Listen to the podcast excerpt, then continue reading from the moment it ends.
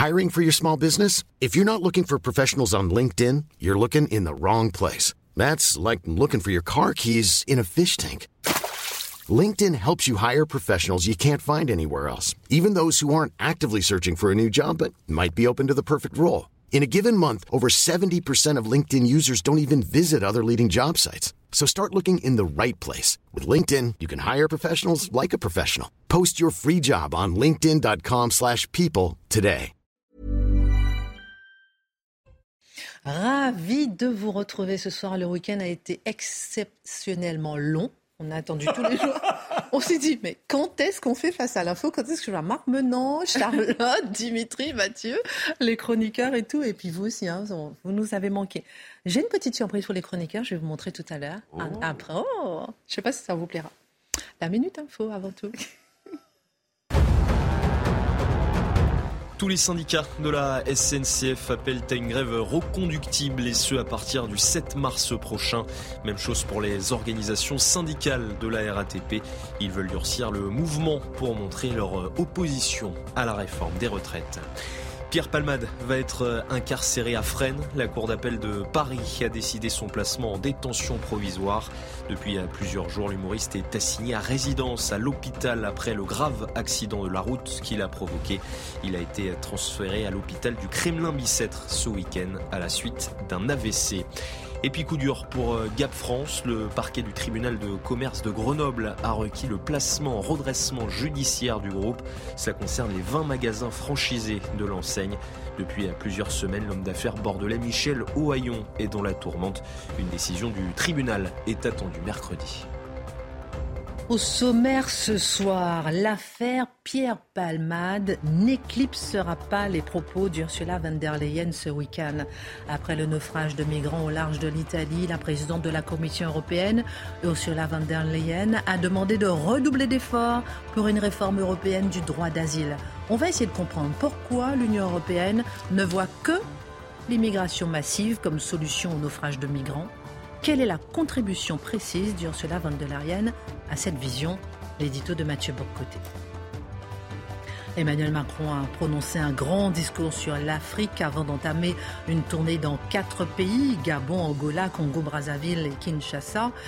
Emmanuel Macron veut renouer avec le continent, mais comment avancer lorsque les Russes, soufflant sur les braises, euh, la France est rejetée. Comment avancer avec un continent que tout le monde veut se partager pour ses ressources en énergie, en lithium, en pierres précieuses? Comment avancer avec le poids de la culpabilité coloniale face à la Chine, la Russie, la Turquie et les États-Unis, qui, comme neuf, s'installent sans être critiqués Quelle stratégie donc pour l'Afrique? L'analyse de Dimitri Pavlenko. L'affaire Pierre Palmade n'est-elle pas l'autre océan viking de la justice? Un fait ultra médiatisé qui permet de voir quasiment en temps réel la réalité du quotidien judiciaire auquel nous échappons tous les jours. On a appris aujourd'hui que Pierre Palmade a été placé sous écrou dans sa chambre d'hôpital, décision de la Cour d'appel de Paris, la page du jour de ce triste feuilleton les affaires médiatisées servent-elles à comprendre le quotidien dont on parle peu? Le décryptage de Charlotte Dornelas.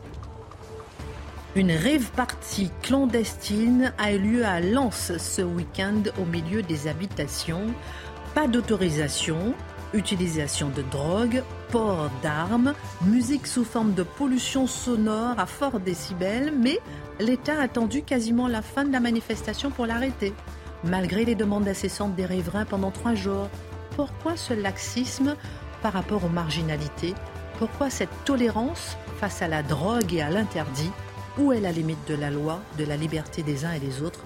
Marc Menon raconte. L'affaire Pierre Palmade n'éclipsera pas toute l'actualité. Est-ce à bas bruit que la politique d'immigration du gouvernement actuel s'organise? Est-ce à bas bruit que les décisions qui comptent sont prises lorsque euh, une certaine fermeté est affichée?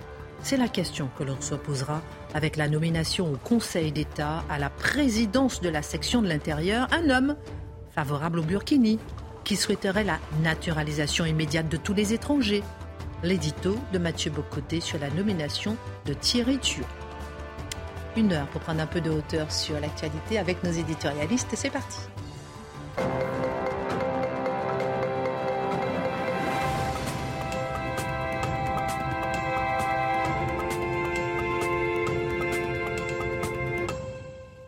Alors, comment avez-vous passé euh, votre week-end, ma chère Charlotte? Eh bien, très bien. Marc Menon a bronzé, comme d'habitude. Moi, je vous ai ramené un petit, un petit cadeau que j'ai acheté à, à Barcelone, mais je l'ai fait personnaliser pour vous. C'est un marque-page je ne sais pas si on va le voir. Oh, ah, je me suis dit qu'enfin, vous allez vous mettre à la lecture. Non, je C'est quoi, euh, Donc voilà, un petit marque-page. Mathieu Bocoté, Chardonnay, Dimitri. Alors pour euh, Guillaume, euh, ça sera autre chose. Voilà, voilà, pour vous dire que j'ai pensé à vous. Je Mathieu. Aïe, pardon, pardon, pardon. Mathieu Dimitri. Pardon, on est en direct. Merci beaucoup. Merci beaucoup, Christine. Hein. bah oui, je pense à vous, moi. Merci. Mais nous aussi, au J'adore. Alors, le débat du jour portera sur les accusations euh, de complotisme d'une partie de la population sur l'affaire Pierre Palmade, alors qu'on a appris aujourd'hui euh, que Pierre Palmade doit aller en prison. Décision de la Cour d'appel. Certains s'étonnent d'un AVC surprise, d'autres y croient peu. Euh, comment on est arrivé à cette défiance? Il faut dire qu'on a tous eu dans cette histoire, quasiment en direct, les quatre côtes cassées, les injections de stupéfiants, quels stupéfiants, euh, toutes les informations les unes après les autres. Et puis là, un AVC, on n'a plus d'informations, ce qui suscite peut-être les interrogations, questions. L'information au rythme de la transparence n'incite-t-elle pas au complotisme? C'est la question qu'on se posera dans un instant. D'abord, l'affaire Pierre Palmade n'éclipse pas tout. Suite à la noyade d'une soixantaine de migrants ce week-end au large des côtes italiennes, Mathieu Bocoté, Ursula von der Leyen en appelle à une réforme du droit d'asile. Comment ne pas y voir une récupération de cette tragédie pour assurer la promotion de l'agenda immigrationniste de la présidente de la Commission européenne? Eh ben, En effet, je pense que c'est le terme qu'on doit utiliser. Nous sommes devant la récupération d'un événement tragique d'un événement absolument tragique. Nous parlons de la mort d'êtres humains et chaque fois, il faut commencer par nous émouvoir de cette tragédie. Ensuite, ce qui est fascinant, c'est qu'immédiatement, Ursula von der Leyen, qui est un des personnages les plus énigmatiques de la scène politique européenne, dont le parcours est complexe. Donc, Ursula von der Leyen nous dit immédiatement, je vais citer son tweet, ça va être plus simple, Je suis profondément attristé par le terrible naufrage au large de la Calabre. La perte de la vie de migrants innocents qui en résulte est une tragédie. Jusque-là, ça va de soi. Tous ensemble, nous devons redoubler d'efforts sur le pacte migration et asile et sur le plan d'action pour la Méditerranée centrale. Alors, peut demander quels sont ces deux plans. Plutôt que d'entrer dans le détail, donc Charlotte euh, a l'art et le talent de nous expliquer ça dans le détail chaque fois finement, j'en retirerai seulement le principe même qui semble commander cette politique, en fait, ces deux pactes, et plus largement la vision de l'immigration de Mme von der Leyen. Elle tient plutôt de la, de la manière suivante. Sur le plan rhétorique, sur le plan rhétorique, elle nous dit il faut lutter contre l'immigration illégale. Il faut lutter contre l'immigration illégale. Et ça, on comprend que ça répond aux affects, aux sentiments, aux inquiétudes des peuples qui n'en peuvent plus des migrations illégales. Politiquement, qu'est-ce qu'on peut faire pour lutter contre l'immigration illégale? Il s'agit de favoriser l'immigration légale. Alors c'est parfaitement orwellien. C'est-à-dire comment faire en sorte que l'immigration ne soit plus illégale? Ben, en la légalisant. Ah mais c'est formidable. Alors là, on a cette espèce de des tournures d'esprit. Donc le commun des mortels qui cherche à comprendre la politique migratoire de l'Union européenne ne s'y retrouve plus parce qu'il entend discours de fermeté et au même moment on comprend qu'il faut maximiser et multiplier les filières qui permettent d'arriver en Europe en toute sécurité, en toute liberté, sans aucun souci. Donc ça c'est vraiment le, le cœur de sa politique. Alors on cherchera à comprendre, mais quelle est la philosophie qui commande ça? Je pense qu'on peut mettre en lien Mme von der Leyen sans abuser euh, d'esprit spéculatif avec la philosophie de ce qu'on appelait il y a quelques années, on l'a déjà oublié, le pacte de Marrakech. Le pacte de Marrakech, qui était le pacte sur les migrations en 2018, qui avait un objectif, c'était d'institutionnaliser, de créer étape par étape, hein, pas tout d'un coup. Ces gens-là sont assez intelligents. Ils fonctionnent étape par étape, un droit international à la migration. C'est-à-dire que fondamentalement, dans le pacte de Marrakech, il y avait cette idée que l'immigration, il faut en faire un droit en tant que tel, à part entière. Donc, euh, pour reprendre, citer encore Charlotte, elle nous dit il n'y a pas en tant que tel un droit de s'établir en France si on en a envie librement. Erreur, cher ami. Désormais, pour les, élites mondialistes ou, ou européistes comme Mme von der Leyen, il s'agit de faire de cela un droit. Il s'agit d'en faire un droit, donc de possibilité de s'installer librement où on veut et de faciliter le parcours, de le sécuriser de la manière plus, la manière maximale. Alors, je précise, là, on va nous dire, oui, mais là, vous êtes complotiste, hein, vous imaginez des choses. Non, non, non, non. Il s'agit simplement d'analyser la logique des idées, d'analyser l'horizon naturel de l'idéologie qui se présente à nous. Et effectivement, ces gens ont la politesse de ne pas nous dire d'un coup, oui, à terme, nous visons un monde où les frontières seraient insignifiantes, un monde où la citoyenneté voudrait plus rien dire, un monde où le citoyen du monde succéderait au citoyen national. Mais étape par étape, c'est vers là qu'on se dirige. Ensuite, l'autre idée qui est assez forte chez Mme von der Leyen, je crois, et c'est une constante chez elle, c'est que la politique migratoire doit se situer au niveau européen. Et les nations ne devraient plus avoir qu'un pouvoir qui serait résiduel et administratif. 2011, on lui prête cette formule qui en dit beaucoup sur son état d'esprit. Elle souhaite des États-Unis d'Europe. Les États-Unis d'Europe, c'est-à-dire que la souveraineté doit être à Bruxelles ou ailleurs, on ne sait pas où sera exactement cette souveraineté. Et ensuite, les, les nations ne seraient plus que des provinces administrant, avec une marge d'autonomie, les grandes décisions prises par l'Union européenne en matière d'immigration. Et on aura compris par ailleurs que ces grandes décisions sont dans la logique de l'immigration massive, de l'immigrationnisme. Donc les nations, dans le pouvoir qui leur reste, est un pouvoir d'aménagement de la diversité imposée, mais ce n'est plus un pouvoir de protéger leurs frontières si elles considèrent que leur seuil, leur capacité d'accueil est dépassée. Alors, Mme von der Leyen, c'est un pasteur. Quand elle intervient en fonction en 2019, on a cherché à comprendre ce qu'elle pensait, euh, ce qu'elle pensait. Au tout début, on s'est dit, ah oui, bon, elle a un petit discours de fermeté quand même. Elle disait, hum, il faut assurer la défense du mode de vie européen qui pourrait être menacé par des migrations massives. Mais très, très rapidement, on a compris ce qui était sa philosophie. Elle veut à tout prix éviter le basculement dans ce qu'elle appelle l'Europe forteresse. L'Europe forteresse, ça veut dire une Europe qui prend les moyens physiques, les moyens euh, logistique institutionnelle d'assurer la protection de ses frontières. Concrètement, qu'est-ce que ça veut dire? Quand vient le temps de construire des murs, quand vient le temps de dire que les bateaux doivent être reconduits au port d'origine. Désolé, vous, vous, rentrez par un chemin, vous n'avez pas le droit d'entrer, vous repartez chez vous. C'est comme ça la vie. Eh bien, quand on propose cela, elle s'y oppose. Ensuite, quelquefois, elle doit faire des concessions aux différents États qui disent, nous, on va construire un mur et vous allez le financer parce que c'est quand même notre argent qu'on envoie à l'Europe, mais elle ne l'accepte que sur le mode de la concession parce que pour elle, cette Europe forteresse, entre guillemets, serait le contraire de l'Europe. Euh, pardonnez-moi, question subsidiaire. Euh, que répond justement, que répondent les différents euh, pays? On avait vu la dernière fois avec Charlotte justement les huit pays rebelles par rapport à l'immigration, mais Qu'est-ce qu'on répond par rapport à, Ursula von der Leyen? Ça dépend lesquels. Certains sont victimes du chantage au fond européen. Il ne faut jamais l'oublier. C'est-à-dire que l'Europe dit oui, vous êtes parmi nous désormais dans notre mode de vie, l'empire protecteur de votre mode de vie démocratique et libéral. Mais si vous ne prenez pas les politiques souhaitées, on vous accusera de trahir les principes de l'état de droit, on vous accusera de trahir les principes de la démocratie, on vous accusera de basculer dans l'extrême droite, dans le populisme et ainsi de suite. Donc, autrement dit, vous avez le droit de faire les choix que vous souhaitez dans la mesure où il s'agit des des choix de Mme von der Leyen. Alors, comment les européistes, en allant plus loin, euh, les européistes les plus militants voient-ils l'immigration? Je, pense qu'il faut poser la question dans ces termes-là aujourd'hui. Ça m'apparaît nécessaire. L'Union européenne, c'est assez paradoxal parce que, encore une fois, c'est très orwellien, c'est le choix des mots. On entend moins constituer politiquement la civilisation européenne qu'elle entend nommer Europe une utopie mondialiste. C'est-à-dire, on appelle ça Europe, mais quel est le contenu de ce projet européen? C'est une forme d'utopie mondialiste et multiculturaliste. Donc au cœur de cela, il n'y a plus le citoyen européen, citoyen qui serait membre de sa nation d'abord, l'italien, le français, l'irlandais, le danois, faites la liste. Non, désormais, il y a une forme d'homme nouveau dont l'Europe, ce serait le laboratoire de la création d'une mondialisation, la prochaine étape de la mondialisation.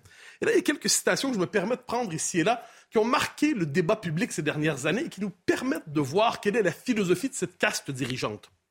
Peter Sutherland, qui est Peter Sutherland, en 2012, c'était le représentant spécial de l'ONU sur l'immigration. Figure importante. Euh, là, je vais vous raconter une déclaration qui a fait grand, grand débat à l'époque.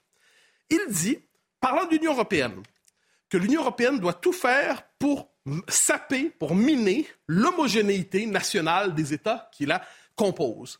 Pourquoi? Parce que pour être capable de jouer dans la mondialisation, ils doivent se diversifier au maximum. Le fait d'être trop trop homogène culturellement, serait euh, la marque d'un esprit retardataire à l'échelle de l'histoire. Donc la croissance économique exigerait d'avoir des États plus éclatés, fragilisés dans leur identité, avec une moins forte homogénéité nationale. À tout le moins, c'est présenté ici comme un projet, hein, je, le précise. Et lui-même dit des États plus multiculturels, et euh, il dit, j'hésite sur ce terme parce qu'on va me le reprocher, les gens ne sont pas encore assez évolués pour comprendre que c'est nécessaire.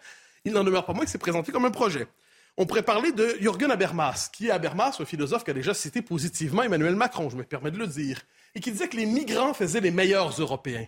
Pourquoi font-ils les meilleurs Européens? Parce qu'ils ne sont pas liés à une identité nationale antérieure, une identité qui les enracinerait dans un pays. Donc, ils sont immédiatement européens plutôt que laborieusement européens, comme le sont les Français, les Danois, les... faites la liste encore une fois. Pas tous. Donc, pas tous.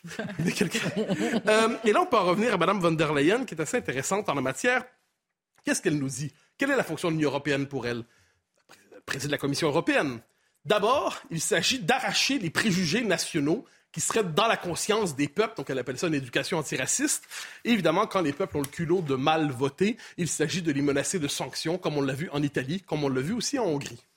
Dernière question. On a souvent parlé de la pénétration de l'Union européenne par l'islamisme ces derniers temps. Est-ce que c'est bien le cas, Mathieu Bocoté? Et en quoi est-ce lié à cette vision européenne de la diversité. Ah oui, c'est passionnant. Alors, c'est un livre que j'ai lu récemment qui m'a beaucoup marqué de Florence Bergeau-Blaclair sur l'idéologie frériste, hein, l'idéologie des frères musulmans, mais plus largement, un certain islamisme de combat ou de conquête. Elle montre comment, au début des années 90, quand l'Europe est presque rejetée à Maastricht, et ainsi de suite, on s'en souvient, les, les, peuples sont pas très enthousiastes, une partie des élites européistes disent, à défaut d'avoir l'adhésion des peuples, il faudrait être capable de créer une identité européenne en appelant bon, les dirigeants de la société civile, les grands leaders religieux, et ainsi de suite. Et dans cette histoire-là, ce qui est intéressant, c'est que dans, dans, le livre dont, je vous parle sur le frérisme comme idéologie, on se tourne vers les grandes religions, notamment l'islam. Mais qui se présente pour parler au nom de l'islam? La tendance des frères musulmans. Donc là, l'islamisme réussit à confisquer la parole de l'islam dans la, construction de l'Union européenne. Alors, ce qui est assez intéressant, c'est que l'Union européenne croit parler à l'islam en parlant à l'islamisme, entre guillemets, qu'est-ce qu'il va, pendant une trentaine d'années, il va avoir une forme d'imprégnation idéologique et comment ça culmine aujourd'hui? Ben, L'Union européenne va se retrouver aujourd'hui à faire promotion du foulard islamique, faire la promotion de l'immigration massive, faire la déconstruction des, mœurs nationales aussi, euh, la promotion du halal, faites la longue liste, et en dernière instance, à présenter toute volonté de résister à l'islamisme ou à l'islamisation de nos sociétés comme une marque d'islamophobie. Elle y voit le triomphe de ce point de vue du frérisme. Donc, comme quoi tout se tient en la matière. Très intéressant cette analyse au niveau euh, européen. Merci euh, Mathieu. Quel rôle la France veut-elle jouer en Afrique?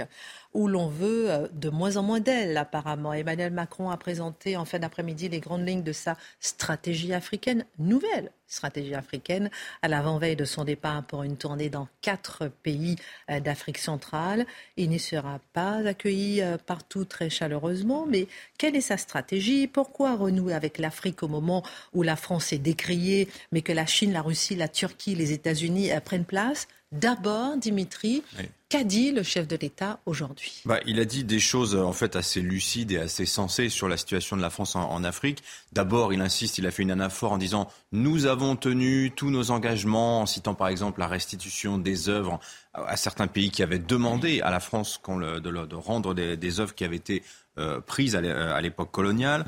Euh, il a dit nous sommes comptables du passé sans avoir convaincu des contours de notre avenir commun. Alors ça, c'est la première partie de la phrase est très juste. Avenir commun. Alors ça, par contre, ça reste à voir. Mais effectivement, quand on vient d'écouter Mathieu, on se dit qu'effectivement, c'est peut-être ça le projet, un avenir commun européano-africain, franco-africain. Il a dit quelque chose aussi, j'ai trouvé très intéressant. Il dit euh, la France ne doit pas se contenter, ne doit pas être qu'une présence sécuritaire en Afrique. Il faut aller d'une logique d'aide vers une logique d'investissement solidaire, avec beaucoup d'argent qui est promis et qui a déjà été engagé par la France euh, en Afrique. Il a aussi dit l'Afrique n'est pas un précaré français. Bon, ça, c'est pas, c'est pas nouveau, hein, mais c'est toujours bon de le répéter quand on est le président de la République. Et il a mis en, parallèle, euh, comment dire, cette modestie, cette humilité, cette écoute, ce respect affiché par la France, euh, en opposition aux logiques de prédation d'autres pays d'autres pays. Il ne les cite pas, mais on comprend de qui il parle. Hein. Essentiellement la Chine, la Russie. Moi, je vais le faire pour lui. Voilà. Et par exemple, très concrètement, il annonce euh, une réduction visible des effectifs militaires français en Afrique. Et euh, il a un projet, alors qui est assez étonnant, je trouve, où les bases militaires françaises, les bases permanentes notamment, deviendraient des écoles, des académies, des lieux de partage de savoir euh, sur les questions sécuritaires, notamment, mais pas seulement, entre les armées africaines et euh, françaises. Voilà. Et il dit enfin, et ça, à mon avis, c'est très vrai, et beaucoup d'entreprises françaises n'ont pas bien compris, hein, qui abordent l'Afrique avec une logique de rente. Non, non, l'Afrique aujourd'hui est une terre de compétition. Nous avons des compétiteurs, et vous savez que dans le langage militaire, compétiteur, aujourd'hui, ça veut dire adversaire et pourquoi pas ennemi de demain. Donc voilà en substance qu'a dit Emmanuel Macron cet après-midi. Alors, euh, pourtant Emmanuel Macron se démène sur le terrain diplomatique en Afrique. Hmm. Il, se déplace beaucoup, mais ça sert à rien. On aimerait un peu comprendre un petit peu le contexte. Alors, les déplacements, effectivement, vous avez dit, il part dans, dans trois jours. Il va partir au Gabon, Angola, Congo, République démocratique du Congo. En juillet, il est allé au Cameroun, au Bénin, en Guinée-Bissau. Euh, il promet des tournées africaines de ce genre tous les six mois. Au début du mois de février, il a reçu tous les présidents africains qui ont une base militaire française sur leur sol. Euh, alors c'est pas complètement peine perdue, hein, puisque euh, en l'occurrence euh, ces, ces, bases militaires, elles vont rester, même s'il y aura réduction d'effectifs. Mais ce qu'il faut comprendre, c'est que la France aujourd'hui en Afrique, dans tous les domaines, vous la voyez jouer en défense. On passe notre temps à parer des attaques, à parer des coups, à démentir la, désinformation que colportent nos compétiteurs, pour parler comme Emmanuel Macron. On a complètement perdu le fil du récit français en Afrique. Je dis pas narratif parce que c'est un anglicisme, je dis le récit français, mais vous comprenez ce que je veux dire. On en est réduit à chercher à nous faire oublier. C'est ça l'idée. Quand on vous dit on va réarticuler la présence militaire en Afrique, réarticuler, c'est le mot qui est à la mode. Euh, réduire nos effectifs de manière visible, c'est ça que ça signifie. Ça veut dire se faire oublier. Euh, comme des dominos, si vous voulez, qui tombent les uns après les, les autres, pays par pays, la France se retrouve écartée du grand jeu diplomatique africain. J'emploie cette expression de grand jeu à dessein. Vous savez, le grand jeu, ça renvoie à la rivalité qui a opposé les Russes et les Britanniques au XIXe siècle pour la conquête de l'Asie centrale, où l'Asie centrale était un enjeu entre grandes puissances. C'est encore ce qu'est aujourd'hui l'Afrique. La France tient un discours de respect à l'égard des États africains. Ça n'est absolument pas euh, la vision qu'ont d'autres États, d'autres pays, comme dirait le président de la République, euh, vis-à-vis de l'Afrique. Nous remettons en cause aujourd'hui la présence, de nos bases militaires. On a beaucoup commenté sur le plateau de Face à l'info, notamment le départ du, Burkina Faso. La force sabre, là, s'apprête à quitter sa base de, de camp voisin. Alors, j'ai tout lu hein, sur ce, le sujet. D'abord, euh, qu'il y avait des raisons budgétaires. Ensuite, c'était parce qu'il fallait je cite des militaires, sortir d'une logique rigide pour aller vers un modèle de force d'intervention rapide à l'américaine. Hein, vous voyez, ce sera en fait un signe de souplesse finalement si on réduit notre présence militaire. Euh, en fait, ça n'a rien, à, ça n'a rien à voir. Ça n'est pas du tout ça. C'est qu'aujourd'hui, il y a un modèle adverse qui est opposé à la France. Nous avons des compétiteurs qui ne nous veulent pas du bien. Et c'est précisément à ça qu'aujourd'hui la France doit faire face. C'est intéressant parce que vous dites des compétiteurs aujourd'hui. Vous disiez mmh. tout à l'heure que euh, on veut passer d'une logique sécuritaire à une logique d'investissement. Et les compétiteurs, ils sont passés d'une logique d'investissement à une logique sécuritaire. oui, vous avez c'est pas faux. et euh, pour information, j'ai vu, je l'ai appris aujourd'hui, parce que personne n'en parle, que l'épouse de Joe Biden vient d'effectuer une tournée en Afrique. Oui, oui. C'est clair. Je, mais je vais vous répondre, mais la logique sécuritaire de nos adversaires, c'est euh, comment dire la clé qui permet d'ouvrir la porte vers les investissements et l'économie derrière. Alors, comment Dimitri, on explique ce recul français en Afrique. Est-ce que c'est la faute à Wagner? On en a déjà un peu parlé, de la mm. période coloniale, de l'échec de la lutte contre le djihadisme. On aimerait comprendre. Et est-ce qu'on a, est qu'on a tout perdu? Alors, je dirais que les raisons du recul, c'est un peu tout ça. C'est un peu tout ce que vous avez euh, cité. J'ajouterai au chapitre des reculs, j'ai parlé des bases militaires. C'est un aspect du problème. Sur le plan économique, en 2000, la France, pardonnez ma voix, je suis un peu enrhumé. La France, on vous aime comme ça. La France, c'était 12%. Gardez-la. la France, c'était 12% de part de marché en Afrique il y a 20 ans. 12%. Aujourd'hui, c'est moins de 4%. Alors, il faut voir qu'entre-temps, le marché africain, il a, grossi quatre fois. Il est quatre fois plus gros qu'il y a 20 ans. La part de la France, elle a à peine doublé. Et aujourd'hui, elle stagne. Vous prenez l'Allemagne, elle nous est passée devant aujourd'hui hein, en termes de part de marché. Vous prenez la Chine, ils sont quasiment à 20%. Donc ça aussi, là, c'est un signe tangible, statistiquement, de recul. Alors oui, vous disiez effectivement, il y a un peu de euh, le passé colonial, la faute à Wagner, l'échec de la lutte contre le djihadisme, etc. Euh, le ressentiment global envers l'Occident. Je généraliserai. Ça va au-delà de simplement euh, la France. Ce ressentiment, il est très très fort en Afrique. Euh, la Russie, la Chine, on peut citer aussi la Turquie, savent parfaitement l'exploiter. et pas du tout dans le but de libérer l'Afrique, qu'on soit bien clair, parce que c'est cette petite, petite musique hein, qui tourne dans la propagande de ces trois pays-là. Non, non, c'est de prendre la place des anciennes puissances coloniales. On parlait des bases militaires. Sachez qu'il n'y a jamais eu autant de bases militaires en Afrique aujourd'hui depuis la fin de la guerre froide et de toute nationalité. Vous regardez le littoral de l'Afrique de l'Est, c'est un collier de perles de bases militaires. Vous avez des bases américaines, vous avez des bases saoudiennes, vous avez des bases turques, émiraties, etc. Vous allez à Djibouti, vous avez six bases militaires étrangères. La base chinoise, on dit qu'il y aura bientôt 10 000 hommes dans cette euh, base. Et tout ça, d'ailleurs, provoque beaucoup de contestations sur le, sur le sol africain, parce que la, promesse qui est faite à chaque fois pour accueillir une base militaire, c'est on va lutter contre le terrorisme. Et on voit ce qui se passe, c'est qu'en fait, c'est de pire en pire dans tous les pays sur le plan sécuritaire qui accueillent ces bases. Donc j'ai bien compris qu'on culpabilise la France euh, d'être colonialiste. Et entre-temps, les autres vont sur le terrain se disputer, je caricature un peu, les matières mm. premières. J'ai d'autres questions à vous poser là-dessus. On marque une pause. À tout de suite.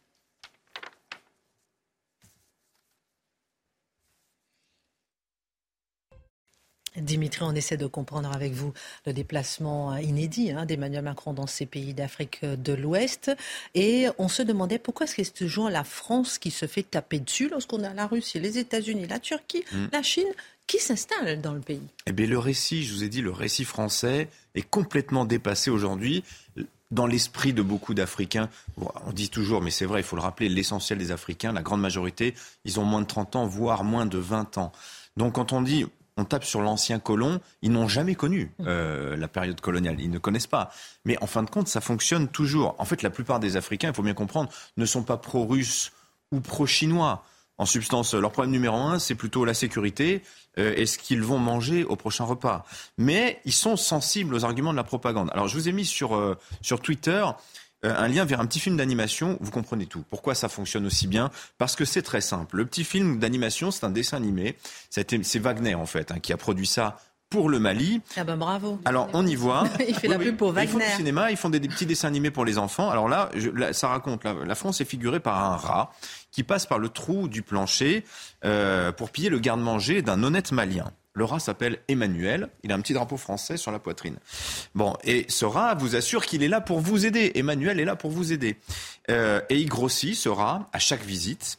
Et au bout d'un moment, il devient menaçant, jusqu'à ce que euh, l'homme, l'honnête malien, euh, appelle Wagner. Il voit l'annonce dans le journal, il appelle Wagner. Et là, vous avez un soldat armé d'une énorme masse qui arrive et qui va tuer le rat Emmanuel avant de banqueter fraternellement avec euh, son hôte malien. Et voyez, ça, c'est en une minute dix, tout est dit, c'est imparable. Tous les discours intelligents d'Emmanuel Macron sur la co-construction européano-africaine, face à ça, vous comprenez, ça peut, on ne peut pas faire pièce à ça. C'est beaucoup trop, beaucoup trop efficace dans la propagande. Et alors, il faut bien comprendre que ces médias russes et chinois main dans la main quand même dans cette affaire-là, pour marteler que eux n'ont jamais colonisé personne face aux méchants français. Alors pourtant, certains pays euh, parlent d'une Russe-Afrique, euh, d'une Chine-Afrique, euh, comme il y a eu justement une France-Afrique. Est-ce que c'est pertinent? Bah Moi, je pense, oui, au sens de l'imbrication des intérêts de ces États russes et euh, chinois, surtout russes, hein, avec ceux des dirigeants des pays dans lesquels ils se déploient. La semaine dernière, je vous ai raconté comment des conseillers russes sont allés voir le président centrafricain Touadéra pour lui dire on va vous aider éventuellement à faire sauter la limite des deux mandats. Voilà, c'est ça la Russe-Afrique, l'imbrication des, des, intérêts bien compris euh, de la Russie avec euh, les États africains. Comparativement, et je vous redis ce que je vous ai dit la semaine dernière, du point de vue d'un État africain, avec la France, il y a plus de droits, il y a plus de réglementations, et surtout il y a moins d'argent et il y a moins d'armes qu'avec la Russie ou avec la Chine. Ces deux-là, aujourd'hui, c'est 50% des ventes d'armes. Et quand ils vous vendent des armes, ils vous font des ristournes et en échange, vous leur cédez des droits miniers, etc., ce genre de choses. Vous voyez, les, les Chinois, par exemple, avant d'aller à Djibouti, ils ont investi 12 milliards de dollars. Est-ce que la France peut faire ça? La réponse, c'est non. À part se faire oublier provisoirement, nous n'avons pas d'autre solution euh, que de nous faire tout petits. Très intéressant. Merci beaucoup. Et Emmanuel Macron ira pour la première fois à Brazzaville, par exemple. Mais c'est intéressant de voir que Xi Jinping, il a été à moins de dix jours après l'officialisation d'être élu président de la Chine. En fait, il avait déjà été à Brazzaville, il a été euh, déjà euh, deux fois en Afrique. Comme quoi, le chat n'est pas là, les souris dansent. Merci. On ira voir votre, Merci euh, beaucoup. Nous avons appris aujourd'hui même, euh, Charlotte, que Pierre Palmade allait finalement euh, partir en prison, enfin en détention provisoire, lorsque son état de santé le permettra. Une décision de la Cour d'appel aujourd'hui. Il a été mis sous écrou dans sa chambre d'hôpital. La justice était critiquée parce que Pierre Palmade n'était pas en détention provisoire. Maintenant, elle est critiquée parce que maintenant, il a été mis sous écrou. Comment comprendre ces décisions de justice qui finissent par nous échapper, euh, que des faits médiatisés euh, nous permettent d'analyser un peu, comme l'océan Viking, je le disais en titre tout à l'heure, et le statut des migrants euh, qui arrivent par bateau. Oui, c'est vrai que c'est l'occasion d'essayer de comprendre, à travers les différentes décisions de justice qui s'accumulent, d'essayer de comprendre comment ça fonctionne, est-ce que ça fonctionne normalement dans ce cas-là, et comment ça fonctionne de manière générale? Alors là, on a une cour d'appel qui a en effet examiné l'appel du parquet. Donc on avait le parquet initialement qui avait demandé la détention provisoire. Le juge des libertés, parce que vous savez que c'est un juge des libertés qui examine la demande du parquet, avait accepté la solution proposée probablement par ses avocats à savoir l'assignation à résidence, puisqu'il lui avait trouvé une place en prison, ce que beaucoup aimeraient euh, euh, trouver en si peu de temps. C'est ce qu'avaient commenté, euh, en l'occurrence, beaucoup de magistrats à l'époque. Le parquet est resté sur sa première idée en disant il faut le placer en, en détention provisoire, pardon, et a donc fait appel. La Cour d'appel a décidé de le placer en détention provisoire. Alors, je ne vais pas essayer de savoir ce qui s'est dit dans une, dans une, comment dire, une audience qui était en l'occurrence décidée à huis clos je sais que certains le font depuis euh, ce matin, mais moi, je, n'ai pas cette qualité-là. En revanche, vous savez, j'avais expliqué que beaucoup de gens ne partaient pas en détention provisoire dans les mêmes circonstances et des magistrats avaient réagi en me disant mais moi, à la place du juge, je le place en détention provisoire la première fois. Alors j'ai rappelé des magistrats aujourd'hui en disant est-ce que finalement le fait qu'ils soient en prison, euh, à l'hôpital, pardon, assigné à résidence avec son bracelet, est-ce que ça change quelque chose? Eux m'ont dit non.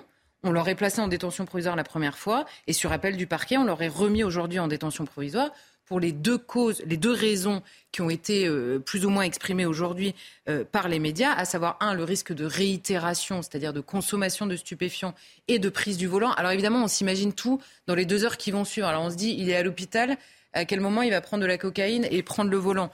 Mais d'abord, c'est sur, sur le long terme, c'est pour quatre mois. Ça peut être reprolongé. Et en l'occurrence, il y avait déjà condamnation pour prise de stupéfiants. Donc la justice voit tout ça aussi. Est-ce qu'il est possible de le croire? Et la deuxième chose, la fameuse concertation euh, frauduleuse. Hein, on nous dit préserver les investigations en cours. Et là, c'est le fait que les deux euh, passagers dans la voiture, en l'occurrence, étaient euh, sont aujourd'hui en liberté et ils pourraient se parler. Alors, il y a beaucoup d'avocats qui ont défilé, parce que c'est plus les avocats qui nous parlent dans ces cas-là, et qui nous disent oui, mais il avait un bracelet électronique euh, en, euh, à l'hôpital, donc évidemment, s'il avait bougé, on l'aurait su tout de suite. Alors là, c'est un petit peu abusif quand même. Je rappelle juste pour donner un exemple, le père Hamel a été assassiné par un garçon qui avait un bracelet électronique au pied. Donc ça sonne, mais, ça ne veut pas dire qu'évidemment, vous avez quelqu'un derrière vous en permanence. Donc là, il est mis sous écrou. Il a l'administration pénitentiaire en permanence, en effet, qui le surveille jusqu'à ce que les médecins euh, disent que son état de santé lui permet d'aller en détention provisoire. Voilà pour la décision, pour expliquer. Euh, évidemment, les avocats ne sont pas d'accord en général avec les magistrats sur les motifs soulevés par la détention provisoire, mais beaucoup de magistrats trouvent ça euh, tout à fait normal. Nous, on a du, on a du mal à suivre. Ça, ça, vous, le, vous le disiez très justement, on a critiqué en disant il va pas en détention alors que tout le monde y va, et maintenant qu'il va en détention, tout le monde dit oui, euh, situation ex exceptionnelle. En l'occurrence, un, on n'a pas le dossier, deux, c'était une audience à huis clos, je le disais, et trois, il y a quelque chose qui nous insécurise, on va dire, sur le domaine judiciaire, c'est des décisions contradictoires, ce qui est le cas aujourd'hui. On se dit, un juge des libertés, il y a deux jours qui nous dit non, là il nous dit oui, pour raison de santé, il peut pas aller en garde à vue, mais là il pourrait aller en détention provisoire. On ne comprend plus rien. Et là, c'est à mon avis un sujet intéressant, c'est-à-dire se pencher sur la manière dont sont traitées les différentes affaires et notamment avec les questions qui se posent de manière générale sur tous les sujets judiciaires, à savoir les délais d'audiencement, vous savez, qui décident ou non euh, de, enfin, la détention provisoire court ou pas jusqu'à l'audience, le caractère aléatoire de certains jugements en fonction de la personne, mais surtout du lieu dans lequel vous êtes euh, euh, audiencé, on va dire. C'est-à-dire, est-ce qu'il y a énormément de dossiers, est-ce qu'il y en a moins? La question de la place de prison, est-ce qu'on arrive à vous trouver une place dans une prison, par exemple, à Fresnes, qui est un hôpital? Est-ce que c'est la question de la politique pénale par rapport au nombre de prisons, toutes ces questions restent absolument entières. Alors je me suis dit, à côté de Palman, on va prendre deux décisions judiciaires extrêmement fraîches sur le même euh, terrain. Un, vous avez une affaire qui avait été euh, qui, qui s'était passée en août 2020 à Lille. Alors là, vous avez un homme qui est en excès de vitesse, qui n'a pas de permis, qui prend sa voiture, qui fauche un vélo sur lequel se trouve en l'occurrence Monsieur Bonduel, euh, président, euh, enfin directeur de, euh, de l'entreprise Bonduel que l'on connaît. Cet homme meurt sur le coup, Monsieur Bonduel. Alors là, vous avez un procès deux ans après. Donc excès de vitesse, pas de permis, l'homme meurt. Alors, il prend la fuite juste avant l'énoncé de son jugement dans le tribunal. Il est condamné à 8 ans de prison. Il en encourt 10, comme Pierre Palmade. Il est condamné à 8 ans de prison. Le procès a lieu deux ans après. Il vient d'être retrouvé, c'est pour ça qu'il y a une actualité, et donc placé en détention pour effectuer ses 8 ans de prison. Autre affaire, 2018 à Bobigny. Bobigny, tribunal chargé. On a un homme il est alcoolisé, en excès de vitesse, il percute une voiture, provoque ce qu'on appelle un suraccident, c'est-à-dire qu'il percute une voiture, les voitures qui arrivent derrière s'encastrent dedans. On a deux morts, dont une femme qui est brûlée vive dans sa voiture, parce que les gens filment mais euh, ne viennent pas la chercher.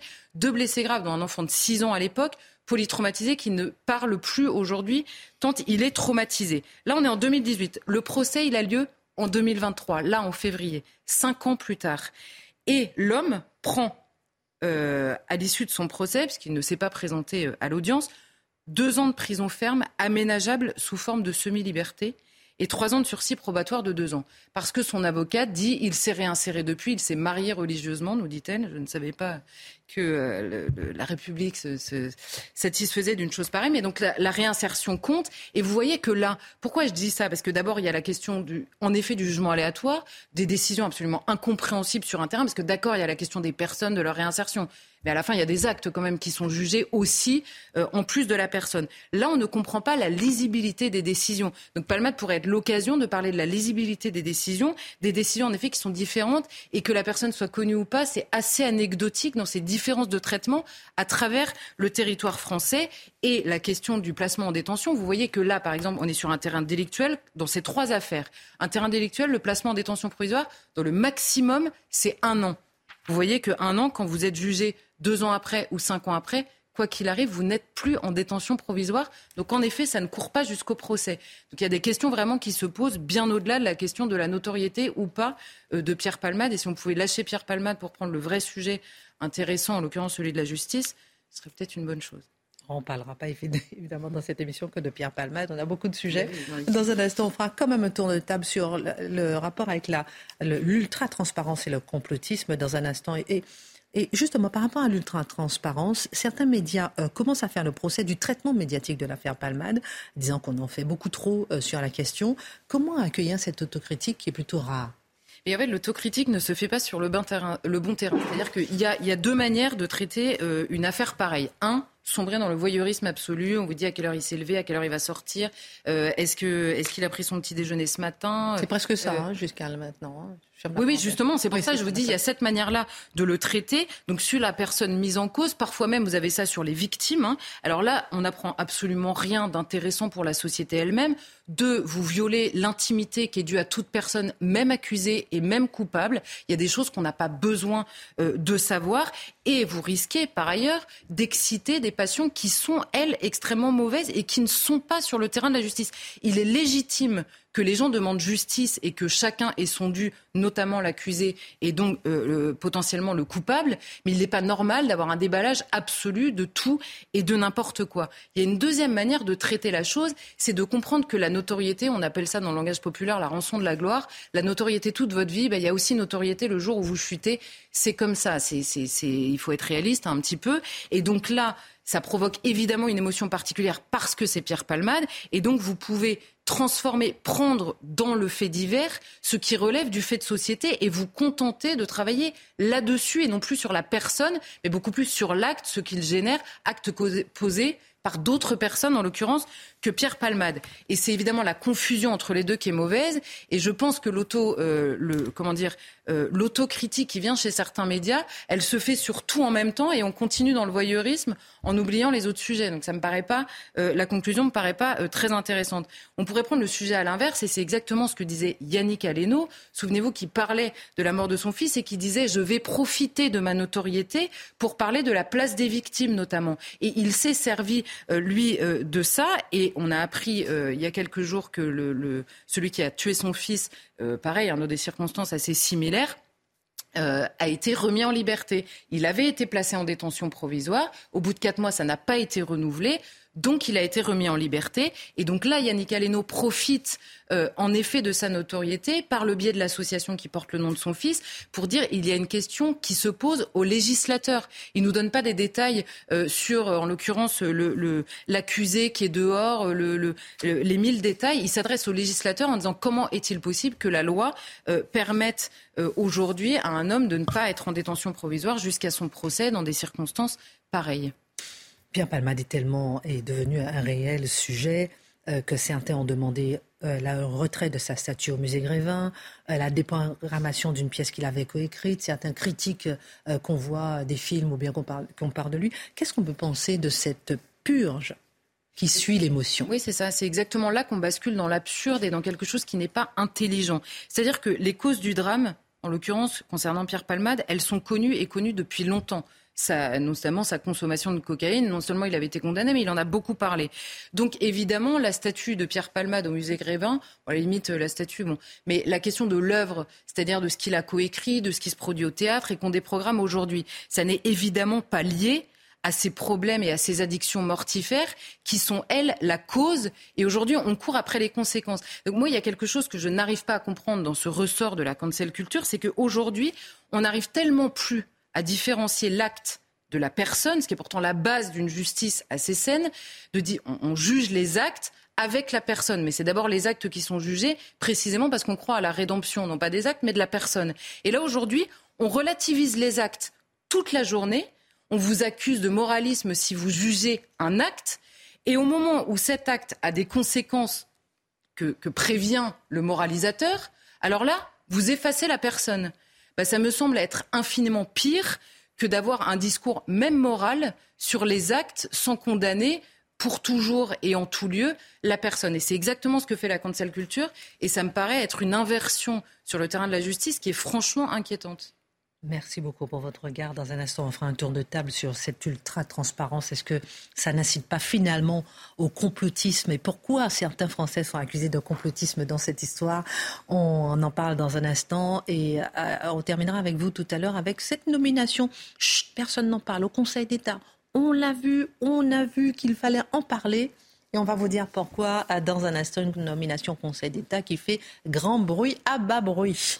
Mon cher Marc Menant, rêve partie clandestine qui a eu lieu à Lens euh, ce week-end au milieu des habitations pas d'autorisation, utilisation de drogue, port d'armes, euh, euh, musique à fond. Mais l'État a quasiment attendu dimanche soir pour évacuer, a refusé d'évacuer malgré les demandes insistante euh, de la population et des riverains. Euh, pourquoi ce laxisme par rapport aux marginalités? On vient de parler euh, justement de la drogue. Là, on sait que ça se passe, on sait qu'ils sont nombreux à utiliser la drogue, mais on est un peu laxiste, voire applaudissant.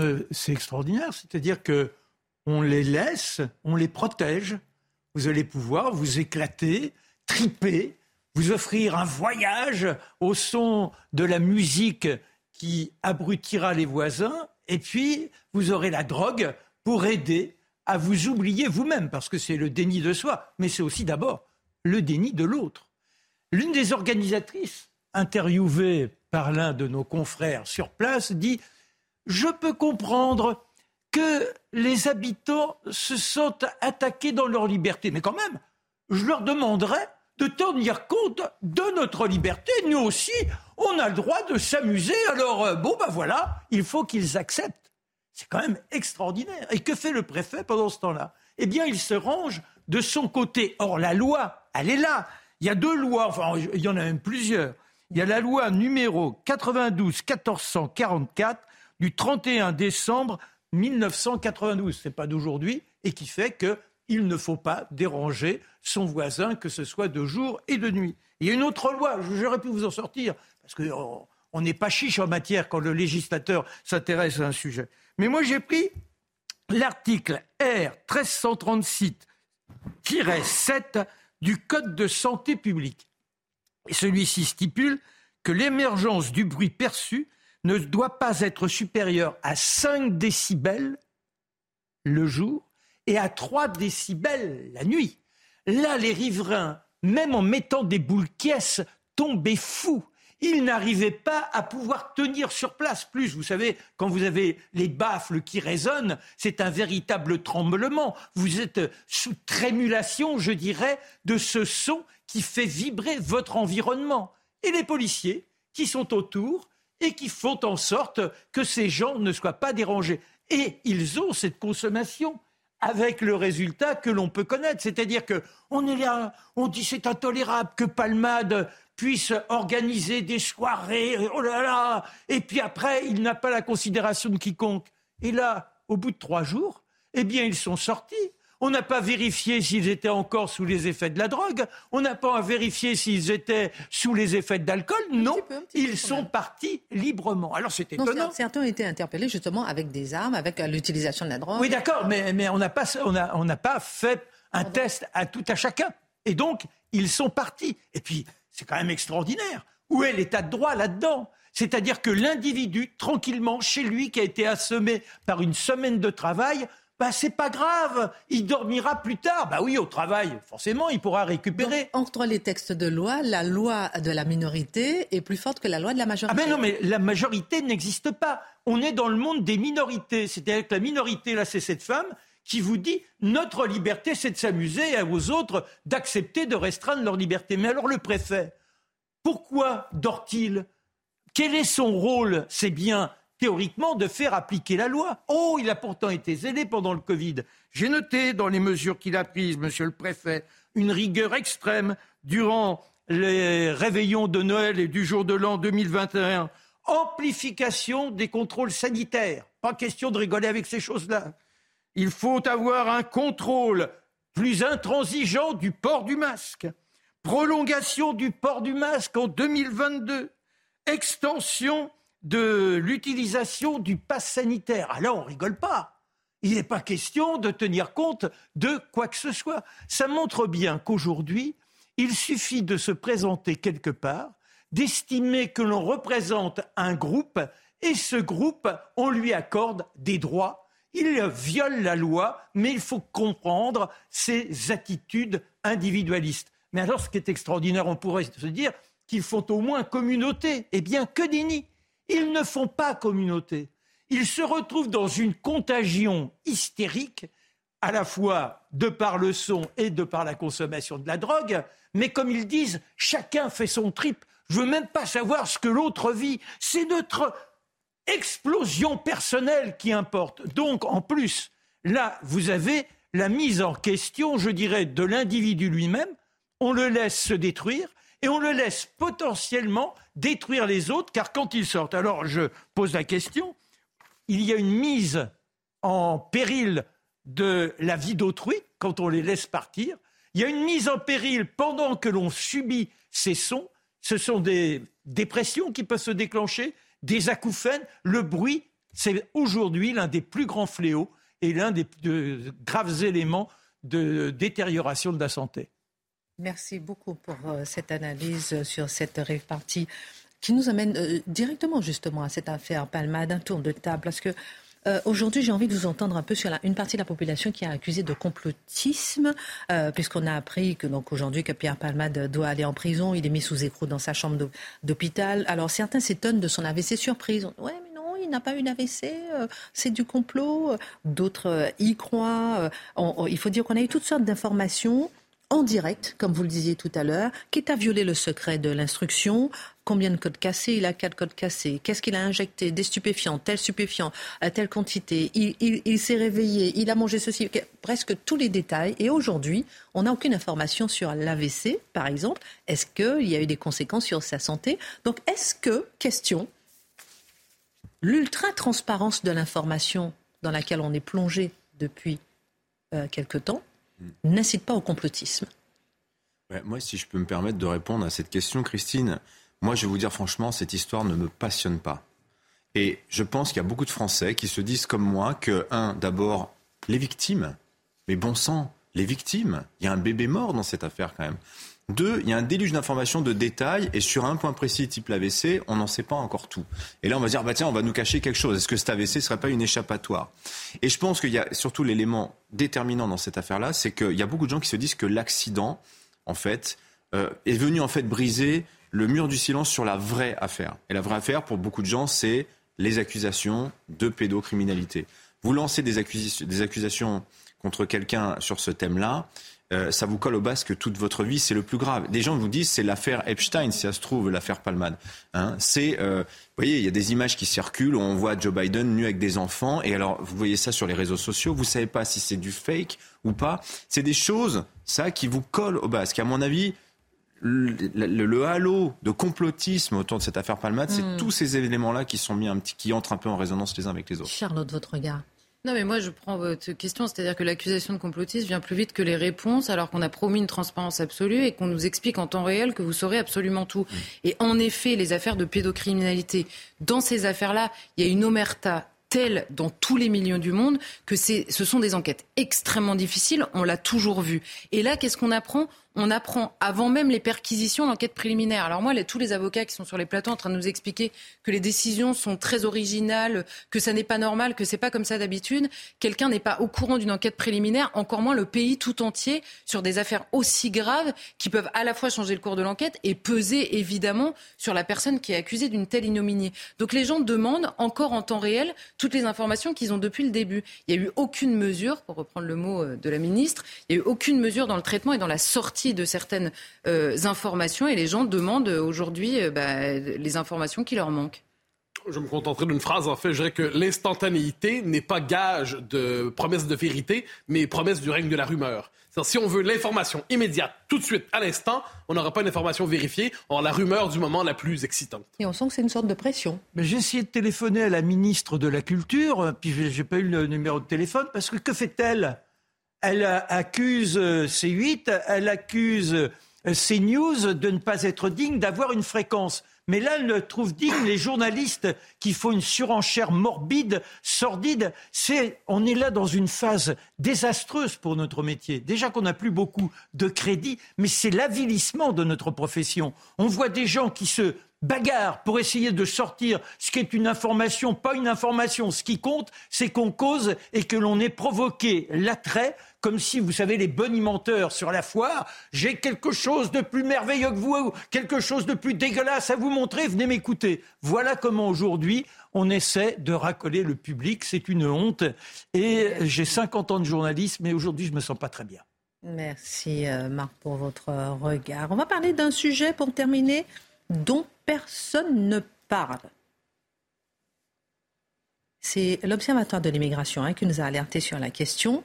Un homme a été nommé, Mathieu, j'essaie de la faire très courte, euh, à la présidence de l'Intérieur au Conseil d'État, sauf que cet homme a la particularité d'aller à l'inverse de l'affichage de fermeté que veut annoncer le gouvernement sur l'immigration. Expliquez-nous pourquoi et comment en quelques mots, donc, à la présidence de la section de l'Intérieur au Conseil d'État, Thierry Thuot. Thierry Thuot, pour ceux qui s'intéressent à la pensée politique, euh, ils, savent c'est qui, c'est 2013, il publie un rapport très important où, il en appelle à rompre avec le principe d'intégration et d'embrasser le principe de la société inclusive. Qu'est-ce qu'on trouve là-dedans? Je vais vous extraire, Thierry, euh, en gros, rompre avec l'assimilation, rompre avec l'intégration, changer complètement les bases du modèle français. Je vous donne quelques phrases qui vous donnent une, qui sont représentatives de, ce rapport. Quand on parle de la patrie, hein, quand on invite les, immigrés à s'assimiler à la France, l'invocation rituelle, chamanique des grands concepts et valeurs suprêmes, empilant sans crainte ni du ridicule ni de l'anachronisme, les majuscules les plus sonores, clinquantes et rutilantes, droit et devoir, citoyenneté, histoire, œuvre, civilisation française, patrie, identité, France, mais tout ça, il l'assimile à de l'archaïsme et de la boursouflure. Parlant de l'histoire française, de du rapport à l'immigration, il nous fait, le, appelons ça la liste des contraires, les vagues migratoires nombreuses qui sont arrivées en France au fil de l'histoire. Et là, il nous dit, et ce, donc, la France paye l'immigration. Et ce pays-là aurait peur parce que quelques dizaines de milliers de nos frères de race accourraient d'Asie, d'Afrique et d'Amérique pour continuer cette histoire et y prendre part je, saute un passage, ne comptons pas pour rien que les plus miséreux dans leurs rêves infinis pensent que la France est le seul lieu de leur réalisation. Je précise qu'il réduit l'immigration à quelques dizaines de milliers de nos frères. Euh, à propos de l'immigration toujours, ah ça c'est génial. Euh, il faut cesser non, non, il nous dit, sachons que pénètre sur notre territoire l'immigration, euh, il dit, je résume, pourquoi demeurer obsédé par l'islam et les maghrébins alors que la véritable question aujourd'hui serait celle des Asiatiques? Et là, ma préférée. Il faut cesser de dissimuler les vérités et dire à nos compatriotes comment sont les choses. Par exemple, nous ne maîtrisons pas, et ajoutons-le heureusement car ce serait indigne, les flux migratoires pour les deux tiers d'entre eux. Le regroupement familial est un droit dérivé des principes universels de dignité, de liberté. L'asile politique est un devoir et un honneur pour nos traditions. Je résume, soyons fiers de ne pas maîtriser les flux migratoires. Et une dernière pour la route, hein, à propos du roman national, il dit qu'on doit se détacher des, euh, des images d'épinal jaunies et flétries, donc du roman national. Donc c'est une rupture avec la logique nationale, c'est une rupture avec l'idée d'identité française au nom du principe de société inclusive, et cet homme sera en position d'autorité désormais majeure au Conseil d'État. Donc cette nomination de M. Thuot au Conseil d'État est on a appris qu'il était pour le Burkini. Je n'ai pas très bien compris. Alors, c'est plus particulier que ça. 2016, on s'en souvient, la question du Burkini traîne partout dans l'actualité. Et là, il y a des communes qui, votent des arrêtés anti-Burkini. On se dit, parfait, c'est une réaction politique ferme. Et là, le Conseil d'État casse on, s'en rappelle, les arrêtés, les, les, bon, les règles anti-Burkini. on se dit, mais qui sont les auteurs de ce rapport qui vient casser la volonté d'encadrer le Burkini? Eh Parmi les trois auteurs, nous disait Atlantico, il y avait notamment M. Thuot. M. Thuot, qui, et dans le rapport, on disait notamment que euh, les arrêtés municipaux portaient une atteinte grave et manifestement illégale aux libertés fondamentales que sont la liberté d'aller et venir, la liberté de conscience et la liberté personnelle. Donc limiter la, la colonisation de l'espace public par l'islamisme à travers le Burkini, ça va contre les libertés individuelles. Soyons certains que le Conseil d'État, lorsqu'il donnera son avis sur les prochaines politiques d'assimilation, aura encore à cœur l'identité française.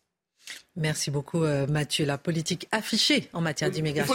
Si je peux me permettre un mot, lisez ce rapport. Il est disponible sur Internet, le rapport Tuyau pour une société inclusive. Vous allez apprendre beaucoup de choses sur ce que pensent nos élites. Donc la politique affichée en matière d'immigration et la politique cachée en matière d'immigration. Merci à tous. Isabelle Piboulot pour euh, l'information avant Pascal Pro et ses invités.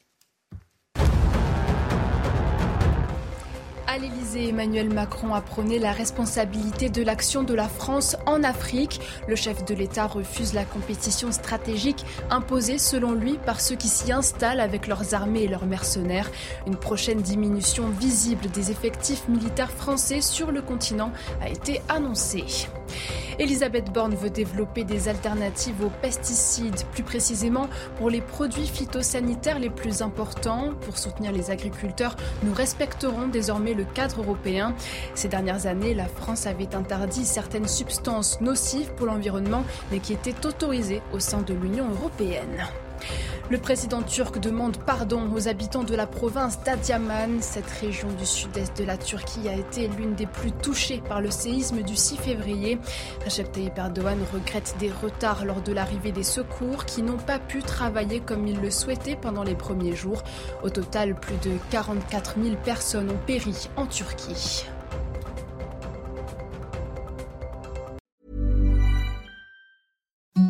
Imagine the softest sheets you've ever felt. Now imagine them getting even softer over time. That's what you'll feel with Bowl and Branch's organic cotton sheets. In a recent customer survey, 96% replied that Bowl and Branch sheets get softer with every wash. Start getting your best night's sleep in these sheets that get softer and softer for years to come. Try their sheets with a 30-night guarantee. Plus, get 15% off your first order at bowlandbranch.com. Code BUTTERY. Exclusions apply. See site for details.